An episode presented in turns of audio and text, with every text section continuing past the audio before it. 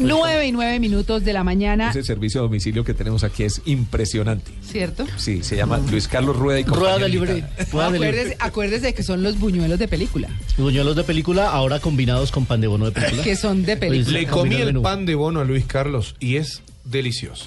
Muy Yo bien. también le pego un mordisco, está buenísimo. Le- yo, yo- yo en tres mordiscos le comí todo el pan de bono a Luis Carlos. Muy bien. Ya conocemos sus tendencias. Oigan. Es que le gusta más el pan de bono que el buñuelo.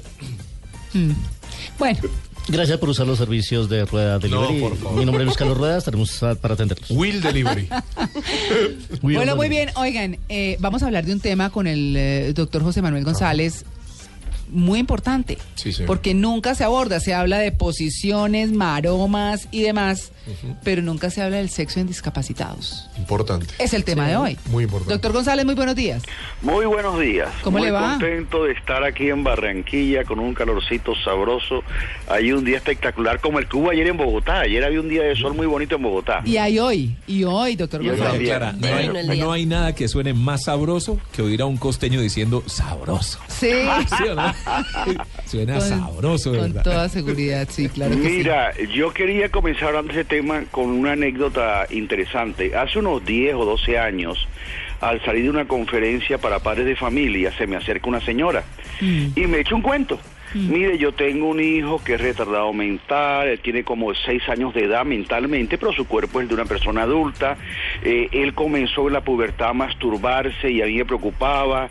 Y por fin mi marido y yo decidimos un día que íbamos a llevarlo a un sitio que era famoso en Barranquilla, ya no existe, que quedaba una cuadra del estadio municipal. Los barranquilleros nos conocen, hay diagonal a, a algo que es conocido por toda la gente de Barranquilla, que se llama el sitio de la salsa en Barranquilla.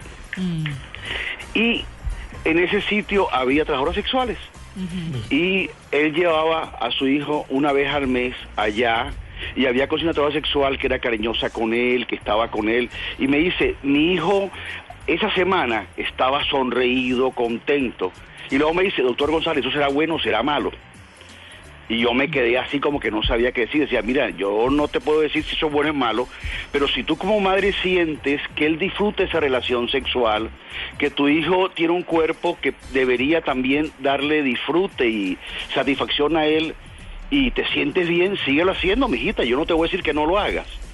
Pero ese fue el primer contacto que yo tuve ya con una madre preocupada por la vida sexual de su hijo discapacitado o de su hija discapacitada, porque también hay madres preocupadas por la vida de su hija. Claro. Hace como dos años hubo una película que hizo mucho impacto en la sociedad colombiana, que fue una película de un hombre que estaba acostado en una cama con una discapacidad bastante grande y que una mujer comienza a ayudarle a conocer su cuerpo, a responder su cuerpo. La película se llama Las Sesiones, si no me... Si no me eh, ah, No, o- no recuerdo. No me acuerdo, pero que se llama Las Sesiones, creo, fue, la dieron en todos los teatros y fue muy impactante y se habló sí, es mucho del de eso. 2012 la película, Las Sesiones. Se llama Ah, perfecto. Bien, eso hizo que la gente se sensibilizara y hoy en día los que trabajamos en sexualidad y en pareja somos conscientes de que todos los seres humanos tienen derecho a una vida sexual. Y si usted querida eh, escucha, radio escucha o radio escucha hombre, tiene un hijo o tiene un hermano o tiene alguien que tenga una discapacidad grande, cuestiónese, pellizquese esa persona a quien usted quiere, además de darle una buena alimentación, ciertas comodidades, protección, porque esas personas son eh, muy fáciles de manipular o de aprovecharse de ellas, eh, también preocúpese por la vida sexual. Y eh, la preocupación debería comenzar porque hay una educación sexual en el hogar con respecto a todo esto. Porque los niños y las niñas con discapacidad tienen las mismas necesidades de un niño normal desde el punto de vista físico. Ellos se excitan, se enamoran, tienen deseos de tener relaciones sexuales y a veces no tienen la capacidad mental para entender qué pueden hacer. Y yo creo que la familia que tiene una persona en su seno discapacitada debería comenzar por buscar ayuda, buscar centros, ya en Bogotá, en Barranquilla, en Cali sé también que hay, hay centros donde hay gente capacitada para orientarles cómo manejar estas situaciones que a veces los padres sienten incómodas pero que son normales en sus hijos o en sus hijas. Pues claro, es de parte de la naturaleza de todas maneras, ¿no? Sí, señor, o sea, así como el niño siente dolor o siente tristeza cuando lo regañan, también siente excitación sexual y su pene también tiene erección. Y aunque él no entiende bien qué debe hacer, él siente que algo está pasando. Y generalmente lo que pasa es que se masturban. Tú ves las muchachas o los muchachos eh, adolescentes con retardo en el desarrollo que se masturban con mucha frecuencia porque sienten que su cuerpo necesita algún tipo de estimulación. Doctor, estamos hablando de, de aquellos padres que tienen los niños con estas capacidades diferentes y que también ta- tocar el tema de la sexualidad en la pareja, cuando, cuando una pareja, bueno, normal, sucede un accidente, tiende esa pareja, una parte de la pareja, a una discapacidad física o no, eh, motriz quiero decir, y, y bueno, ¿cómo, ¿cómo colaborar a esa pareja? Esto también es importante. Muchas veces cuando el marido o la mujer tienen una discapacidad por causa de un accidente, por ejemplo, el cónyuge que no sabe qué hacer, no sabe qué decir, lo que hace es que prudentemente se aparta Y abandona sexualmente a su esposa o a su esposo. Y no hay que hacer eso.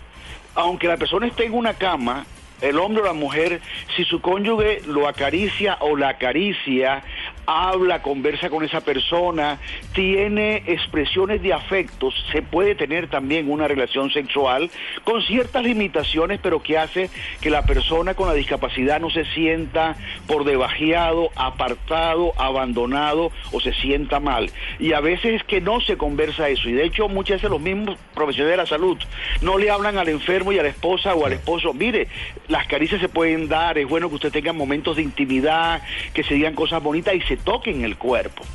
Hay una película también famosa con Jane Fonda de un hombre que se que tiene problemas en la guerra y queda en una silla de ruedas y ella es voluntaria en el seno donde está el tipo y comienza una relación interesantísima y nos muestra cómo el afecto, el cariño y el contacto físico, las caricias van haciendo de que ambos puedan participar en una relación sexual muy importante. En, en resumen, si su mujer o su marido tiene un problema y está en una silla de ruedas o está acostado en una cama, no aparte de su vínculo conyugal, las expresiones de afecto y las caricias, caricias de todo tipo y en todas partes del Claro. cuerpo. Doctor, eh, estaba viendo sobre la película que usted mencionaba al principio, las sesiones, habla de la asistencia sexual, que es diferente de la eh, prostituta o de la que presta servicios puntualmente sexuales. En Colombia existen personas que puedan ayudar a discapacitados en esta de esta forma, como con asistencia Mira, sexual. en, en Bogotá ya hay un movimiento creciente al respecto. Y aunque eso es un tema que se maneja con mucho sigilo, porque puede, tener- puede haber problemas con la ley y con las interpretaciones. Ya en Bogotá he visto que se está comenzando a mostrar este tipo de servicios donde personas que no son prostitutas, hombres o mujeres, pueden ayudar a que la persona que está con mucha incapacidad pueda fortalecer, descubrir, sacar a flote su sexualidad que a veces por un accidente queda muy relegada a segundo o tercer plano. Sí hay ese tipo de, de situaciones y además hay mucho hay mucho en este momento muchos seminarios, muchos eventos, muchos talleres, o sea, en la parte médica y paramédica hay mucha inquietud sobre esto y hay mucha gente que está yendo a foros discutiendo, hablando. Y ahí se ve, se da cuenta uno que sí está surgiendo un movimiento de personas que no son trabajadores sexuales, pero que pueden asistir, colaborar, ayudar a personas con limitaciones eh, en esta área. Y me está acordando de otra película que se llama Por quien rompen las olas, de Lars von Trier, que cuenta Sí, la historia de un trabajador que con Breaking un Waves. golpe queda paralítico y su esposa están recién casados, su esposa pues queda bastante frustrada con todo el tema y él le dice, para que tú puedas sentir placer, busca otras parejas Qué y cuéntame que yo también voy a sentir placer en ese sentido. Es posible que una pareja pueda ser tan condescendiente y solo a punta de experiencias narradas y de una eh, parte más de estímulo de la creatividad y de la imaginación pueda también sentir satisfacción sexual? Como para salir Claro que sí, eso puede pasar. Y es más, si él puede hablar con ella sin necesidad de un tercero, el solo hablar de lo que alguien le podría hacer a ella o lo que él podría hacer le podría dar placer a los dos. O sea, eh, se puede, ese, ese tipo de casos se puede presentar, el de la película fue basado en una historia de la vida real, y se puede presentar, y, y se da en muchos niveles. De hecho, yo recuerdo haber tenido un paciente hace unos 20 años que le encantaba hacerle sexo oral a su mujer después de que ella venía de estar con un amante. Uy, Él la mandaba de un amante y después de que ella volvía de estar con un hombre X, cualquiera que fuera, él le hacía sexo oral y él disfrutaba mucho eso. O sea, en la sexualidad se ven tantas cosas raras, mijita linda. Sí. Eh, eso, es- eso se ven cosas rarísimas, interesantes, y cada cosa tiene su explicación. Pero lo importante es que esa película más narra una salida que para mí es falsa. Yo pienso lo que ese hombre debía haber hecho es ayudar a que su mujer y él comenzaran hablando, a tener fantasías, y ella se excitara y él se pudiera excitar. Y si él puede hablar, puede mover la lengua. Y si puede mover la lengua, puede darle placer a ella. Bueno. ¿Me explico? Aunque esté en Mijita una linda. cama. Aunque esté en una cama. Entendido, Bueno. doctor, gracias. Arribeños. Doctor González, muchas gracias. Que tenga un feliz día. Ok, lo vemos. Hasta luego. 9 y 20.